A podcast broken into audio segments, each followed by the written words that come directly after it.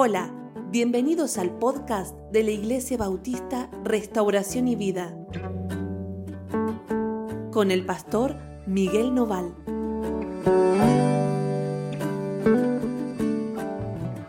Hola, ¿cómo andan? Dios los bendiga muchísimo. Estamos contentos de estar juntos, de tener un nuevo tiempo devocional.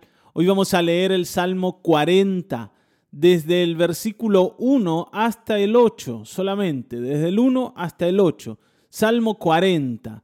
¿sí? Es importante que podamos hoy estar frente a la palabra del Señor, que dispongas tu corazón para oír. Así que si tenés ahí tu Biblia, acompáñame ¿sí? en la lectura, acompáñame. El devocional de hoy se titula Una fe salvadora. Una fe salvadora. Ustedes saben que eh, nosotros por mucho tiempo hemos pensado que para balancear, para compensar las malas obras que cometemos, los pecados que cometemos, los errores, tenemos que hacer buenas obras que dentro de todo no eh, estabilicen la balanza, que equilibren la balanza. Decimos, bueno, si yo cometí un error, ahora tengo que hacer buenas cosas para que cuando el Señor pese las buenas obras y las malas, más o menos me dé favorable, ¿no? Las buenas pesen un poquito más que las malas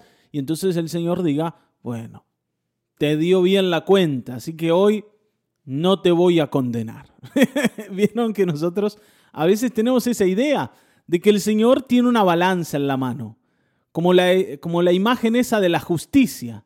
nosotros pensamos que Dios es como esa imagen de la justicia, con una espada y con una balanza. Bueno, no, no es así. Dios no tiene una balanza en la mano para evaluar a quién condena y a quién salva. Dios va a salvar, y, y escúchame bien esto porque es importantísimo, Dios va a salvar a todos los que le creen.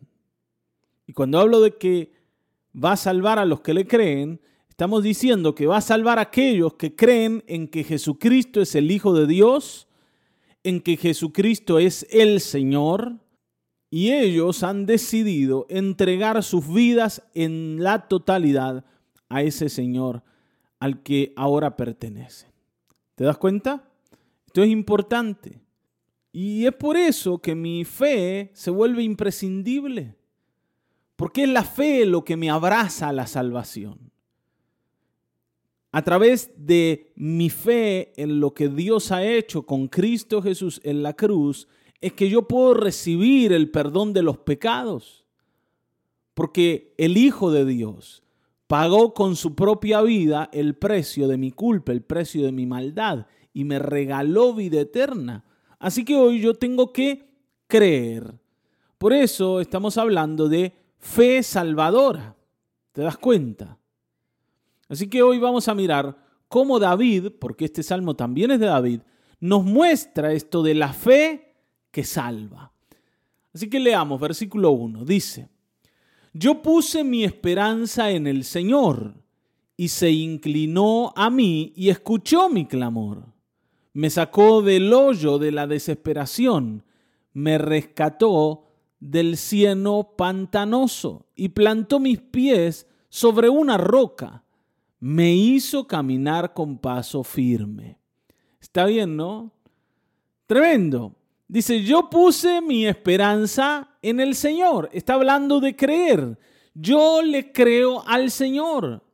Yo no voy a intentar salir adelante solo. Mi esperanza está puesta en Él. No estoy esperando de ninguna otra cosa. No estoy esperando que alguien más me salve. Solo el Señor es mi Salvador y yo confío. Y, esto, aunque no eh, desde el discurso parece hermoso y precioso, no es tan fácil. Porque nosotros somos impacientes.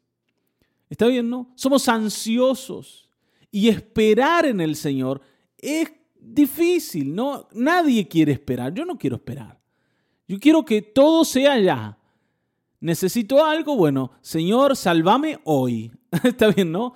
Sálvame hoy. Es más, sálvame ahora, no hoy solamente. Ahora yo quiero ver la salvación. Cuando el Señor te dice, yo te voy a salvar, pero confía en mí, espera, ten paciencia.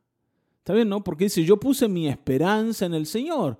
Tiene que ver con estar tranquilo y confiado, descansando también, si querés, en que el Señor va a actuar cuando tenga que actuar. Y el Señor actúa, por supuesto, dice, y Él se inclinó a mí y escuchó mi clamor, me sacó del hoyo de la desesperación, me rescató del cieno pantanoso y plantó mis pies sobre una roca y me hizo caminar con paso firme. O sea, cambió mi realidad totalmente, pero yo tuve que esperar. Ahora, piensen esto, no es tan fácil esperar cuando yo estoy en el hoyo de la desesperación, cuando estoy en el cieno pantanoso, en el barro, para decir así.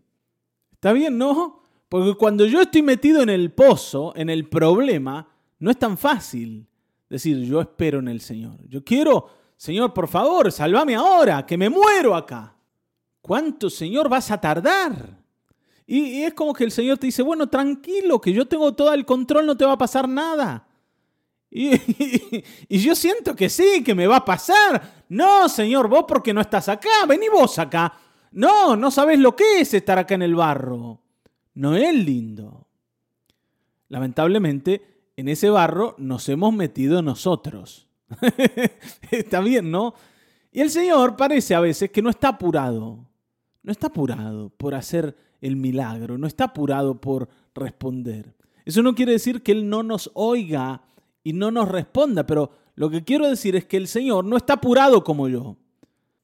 ¿Se acuerdan que hay una historia donde llega a Jesús un mensajero que le dice que su amigo Lázaro estaba gravemente enfermo y que la familia estaba pidiendo que él vaya. Está bien, ¿no? Jesús, vení, que Lázaro está enfermo, se puede morir. Y dice que cuando el Señor oyó la noticia, a propósito, se quedó donde estaba. Está, bien, ¿no? No salió corriendo. No dijo, uy muchachos, vamos, suspendan todo, que Lázaro está enfermo y que sanarlo porque es mi amigo. Jesús se quedó no dice, ¿qué le pasa al Señor? ¿Se le acabó el amor por su amigo? ¿Qué pasa que el Señor no se conmueve de lo que está viviendo la familia? ¿Qué, ¿Qué, le ocurre a Jesús? Y Jesús se quedó allí. Y después de un tiempo, después de unos días, mejor dicho, ¿no? Fue para allá. Cuando llega, salen las hermanas de Lázaro, María y Marta, eh, en, en distintos momentos, pero ambas le dicen lo mismo, Señor, llegaste tarde.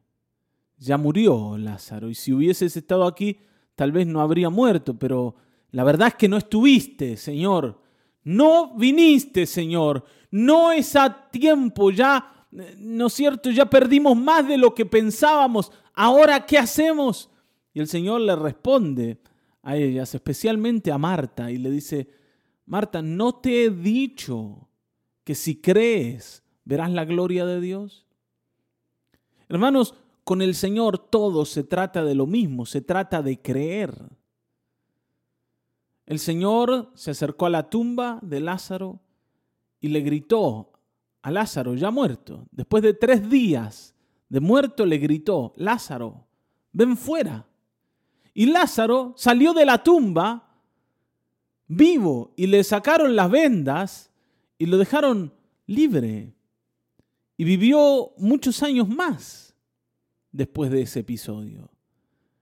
Pero el, problema no lo tenía Lázaro en realidad, sino las hermanas de Lázaro que decían, Señor, llegaste tarde. Yo tengo que entender algo, Dios nunca llega tarde a la cita. Dios nunca se toma un tiempo eh, demasiado extenso como para después responderme. Siempre que yo crea, voy a ver la gloria de Dios siempre. No importa si estoy en el pozo de la desesperación o en medio del barro. No importa, si yo pongo mi esperanza en el Señor, el Señor me va a salvar. Y de esto te quiero hablar esta mañana. Es tiempo para que vos comiences a creer y abandones las dudas que has guardado en tu corazón por muchos años. Yo sé que algunos de ustedes han guardado dudas por años. Y esas dudas se hacen presentes en los momentos más difíciles. Cuando yo necesito usar la fe, ahí aparece la duda diciendo, che, no te olvides de que me dejaste acá y te quiero decir que no te hagas el vivo de que tan fácil de esta no te vas a librar. No creas todo lo que dice el pastor ni todo lo que predican en la iglesia. Los problemas no se resuelven tan fáciles. Mira que Dios sí, Dios puede, pero Dios está allá arriba, se está ocupando, andás a ver de qué problema con los ángeles. A vos no te va a dar ninguna bolilla. Y de última hay tanta gente que le está pasando peor que imagínate que a vos te va a oír el Señor. Yo quiero decirte que el Señor te va a oír a vos. Porque Dios nunca responde conforme a la medida del problema, sino conforme a la medida de la fe. Te lo vuelvo a repetir. Dios no responde por lo grande del problema que una persona esté pasando, sino por lo grande de su fe. Aunque su problema sea pequeño, el Señor siempre responde a la fe. Porque a veces uno piensa esto, ¿no? Mira que el Señor se va a fijar en mí con tantos líos en el mundo. Mira lo que pasa con el COVID-19. Mira lo que pasa en Cuba ahora, ¿no? Mira lo que le pasa a algunas familias. Mira lo que pasa con, ¿no? Con, con gente que está sufriendo cosas mucho más terribles que lo que yo sufro. Y uno dice, bueno, si el Señor va a responderle a alguien, seguramente va a salir a tapar esos conflictos, esos problemas. Pero, hermanos, eso no es verdad. Dios siempre responde a aquellos que le creen. Por eso vos tenés que procurar que tu fe sea lo suficientemente fuerte, lo suficientemente grande, lo suficientemente extensa como para que el Señor la responda. Está bien, ¿no? Porque lo que sí yo no puedo esperar es que Dios me responda cuando yo no le creo. Porque cuando yo soy incrédulo, lo que estoy haciendo es despojar a Dios de todo poder sobre mi vida. No porque Él no tenga poder, sino porque yo lo considero impotente frente a mis problemas, porque no le creo. Está bien, ¿no? Esto es como cuando uno va al médico y dice, no, este médico le tengo una desconfianza, y el médico no te receta y te dice, tome este medicamento. Y vos decís, no, le tengo una desconfianza, mejor no tomo nada. Porque no vaya a ser que me esté dando cualquier cosa. Y entonces no tomás y te enfermas más.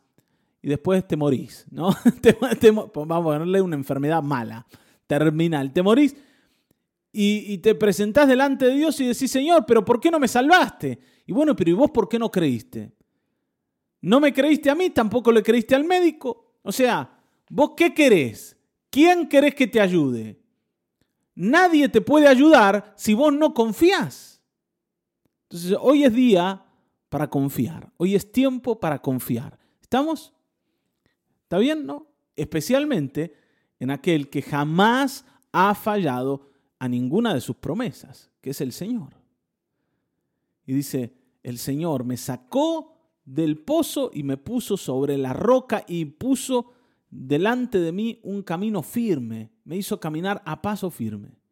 Dice, puso en mis labios un canto nuevo, un canto nuevo, un canto de alabanza a nuestro Dios. Muchos vieron esto y temblaron y pusieron su esperanza en el Señor. Y acá aparecen otros que al ver lo que pasa en mi vida también deciden creer. Y esto es tremendo, ¿no?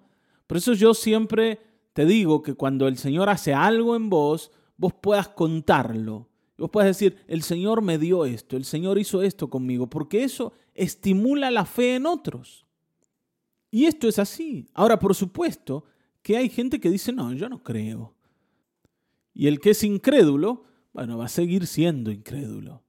Pero hay muchos que van a ser inspirados a creer por lo que vos has vivido con Dios. Entonces, Confiemos en el Señor. Hay mucho por ganar, mucho. Dice que un canto nuevo va a haber en mi boca. Eso quiere decir que me voy a levantar animado, me voy a despertar con ganas de vivir. Yo no sé si te ha pasado alguna vez o tal vez te esté pasando ahora, de que hayas perdido las ganas para vivir. David dice, yo confío en el Señor y el Señor me devolvió las ganas de vivir. Tengo ganas de cantar, tengo ganas de alabar al Señor, tengo ganas de salir y decirle a la gente que hay un Dios que lo puede todo. Dice, tú Señor mi Dios, has pensado en nosotros y has realizado grandes maravillas. No es posible hablar de todas ellas. Quisiera contarlas, hablar de cada una, pero su número es incontable. Tremendo es esto, ¿está bien, no? Es tremendo, dice, Señor, has pensado en nosotros. Yo siempre reflexioné sobre esta idea, decir, el Señor piensa en mí. quién soy yo para que el Señor piense en mí? Pero el Señor piensa en mí. No porque soy bueno, no porque tengo algo lindo, sino porque Él quiere, qué sé yo. El Señor así lo ha decidido. Y es maravilloso saber que Dios no nos ha olvidado, que no somos un punto en medio del mundo, una hormiga olvidada por Dios, que nuestra causa, nuestro sufrimiento no es ajeno al Señor. El Señor sabe, el Señor ha pensado en vos. ¿Está bien, no? Ahora, por supuesto, te vuelvo a decir lo mismo frente a esta gran verdad, yo tengo que creer y vos tenés que creer, tenés que confiar y tenés que esperar en las respuestas de Dios. ¿Qué vamos a hacer pensando en que Dios nos está considerando importantes? Tenemos que creer. Porque a veces uno no se, se llena de estas ideas de decir, bueno, Dios me quiere, Dios me ama, Dios piensa en mí, soy la niña de los ojos del Señor, el Señor está enamorado de mí, soy tan importante para Él que no puede vivir si no me ve bien. Todas esas ideas que tampoco son así. Pero vamos a ponerle que nosotros nos convencemos de eso y está bien. Pero cuando llegan los problemas, reaccionamos con incredulidad, nos quejamos, decimos, porque a mí? Al final de cuentas yo pensé que Dios me tenía en cuenta y no.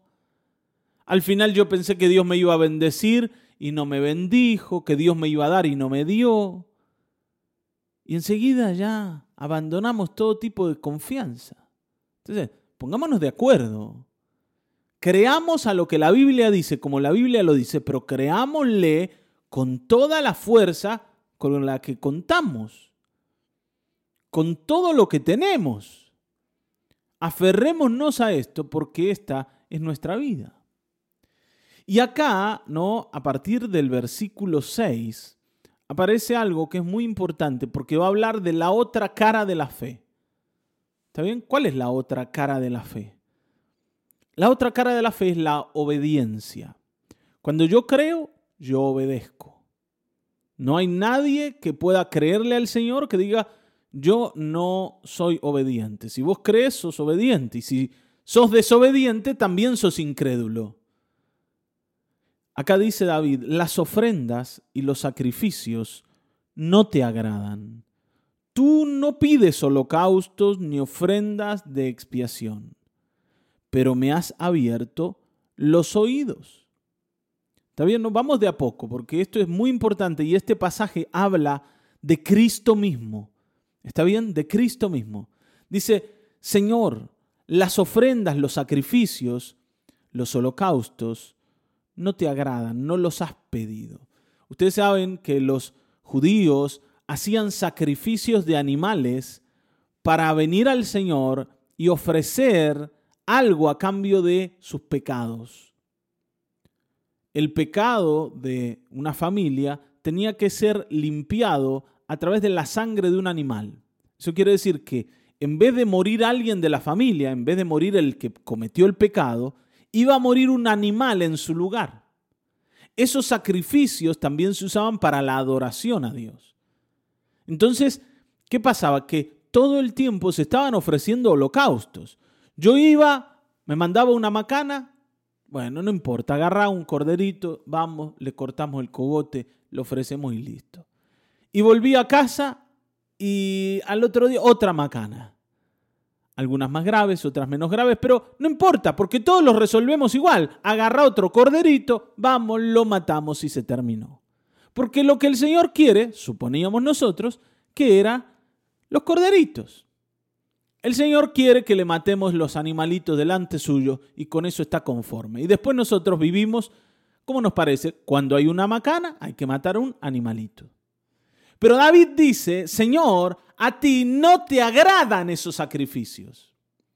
Los sacrificios, los esfuerzos que podemos hacer, los mejores corderitos que podemos ofrecer, no son agradables, no son necesarios delante tuyo. Lo que tú quieres es que yo abra el oído.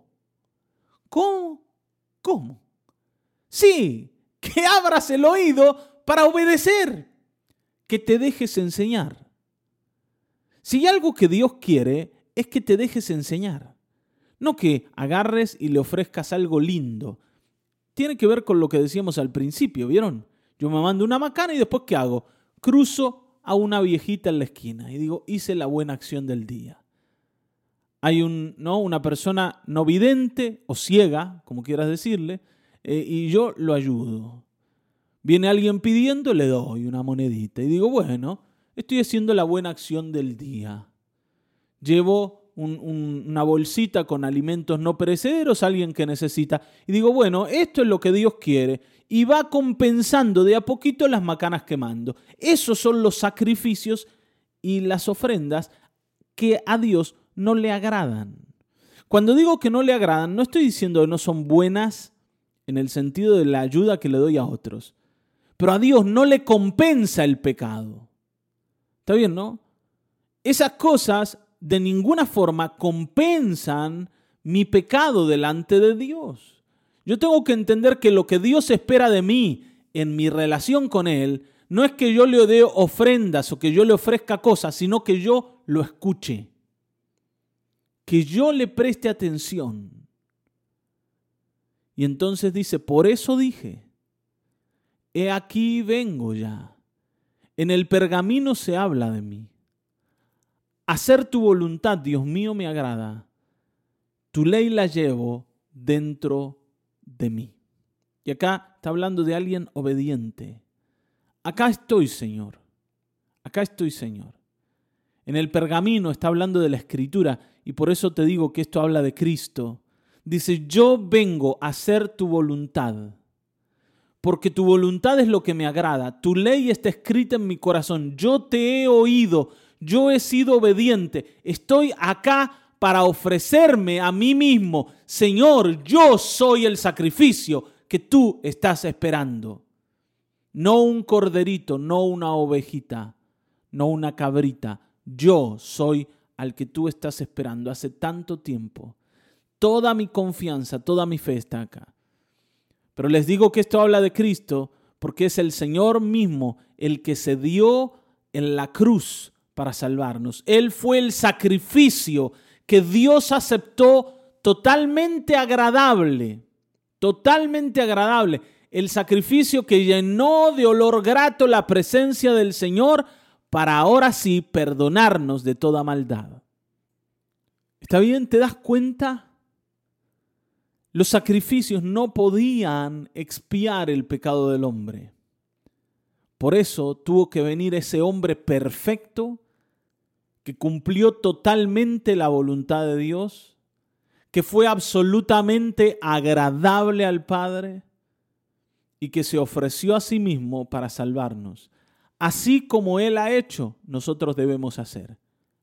Lo que debemos ofrendar es nuestra propia vida delante del Señor ¿Cómo? Obedeciendo, abriendo el oído, siendo gente que presta atención y que después hace en consecuencia.